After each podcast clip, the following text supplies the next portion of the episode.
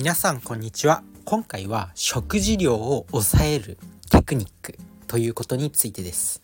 まあ、食事って大事ですよね。自分自身も管理栄養士の資格持ってるし、まあ、食事は結構こだわってはきました。でもこうね食べ過ぎてしまうっていうのが若干自分にもありました。今までの人生でやっぱこう暴飲暴食したりとかちょっとねストレスが溜まったりなんかやけを起こした時とかそういう時に結構ね暴飲暴食をしてしまうっていう習性があったんですけど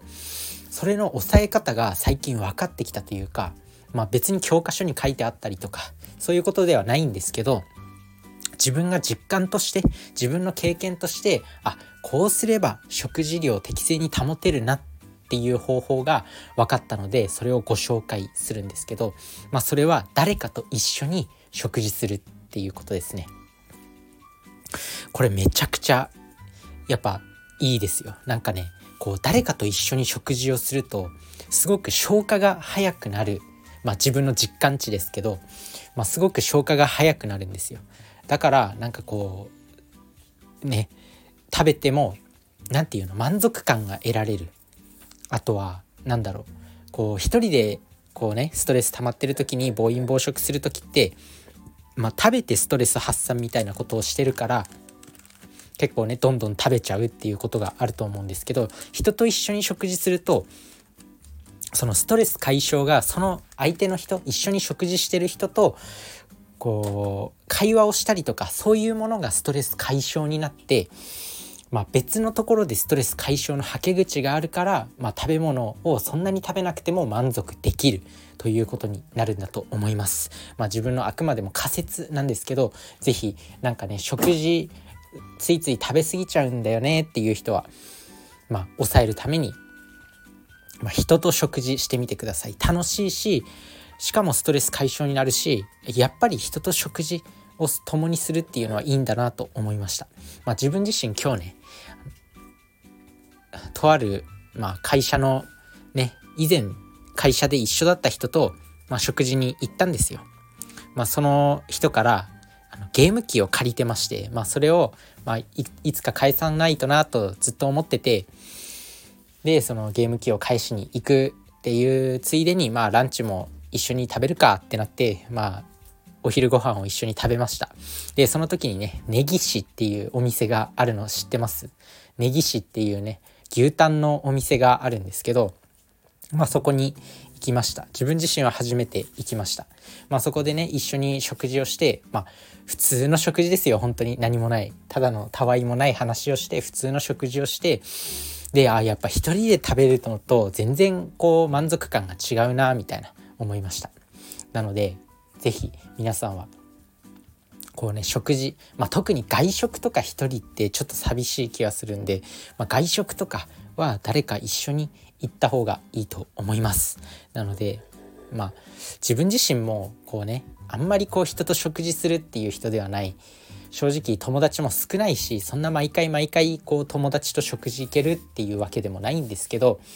まあやっぱこうね彼女さんがいる人とかあとはこう家族家族がいる人とかは、まあ、食事を一緒になるべく取った方がいいのかなと思います。あとは会社でもね、まあ、ランチを一緒に同僚と共にしたりとか、まあ、いろいろね選択肢はあると思うんで、まあ、ついつい食べ過ぎちゃうっていう時は是非この誰かと一緒に食べる試してみてください。まあ、食事をね司る食事っていうのはやっぱ人間の集中力を結構な割合で司ってるんで、まあ、非常にねコントロールしていくことは、まあ、大事と大事だとなので、まあ、この食事是非気を使ってみてください。まあねこの食事にこだわることによって自分自身のパフォーマンスを上げるっていうことがまあ、この人生のね改善につながっていくと思うんで是非これは大事にしてみてくださいおすすめです。まあ、ということでね、まあ、今日は根岸っていうところで初めてご飯を食べたんですけど栄養学的に見ても、まあ、管理栄養士の自分から見てもちゃんとご飯とまあなんかスープとで、まあ、牛タンっていう主菜とあとはおしんこの野菜とか、まあ、そういうものがあってご飯もなんか普通の白米じゃなくてなんかもち麦みたいなそんな感じのものが混ざってるんですよね。なので非常にあれは健康から見てもバランスのいい食事だなって思いました。なので根岸ぜひ行って 行ってみてくださいっていうかなんかこうランチまあ根岸結構高いけどね1800円ぐらいしたよ。なのでまあそんな安いあれではないんですけどまあこうね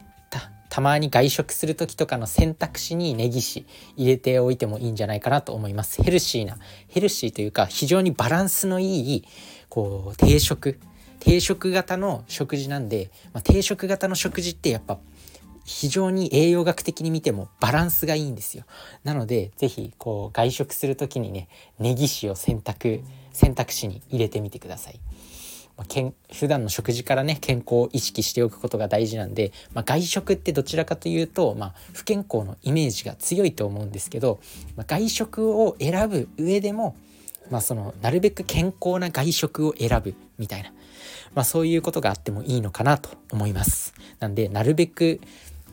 まあ、外食をするって、まあ、ラーメン食べるとか牛丼食べるとかあると思うんですけど、まあ、その中の選択肢にネギシ入れてみてください。ヘルシーな外食として非常に管理栄養士の目から見てもおすすめでした。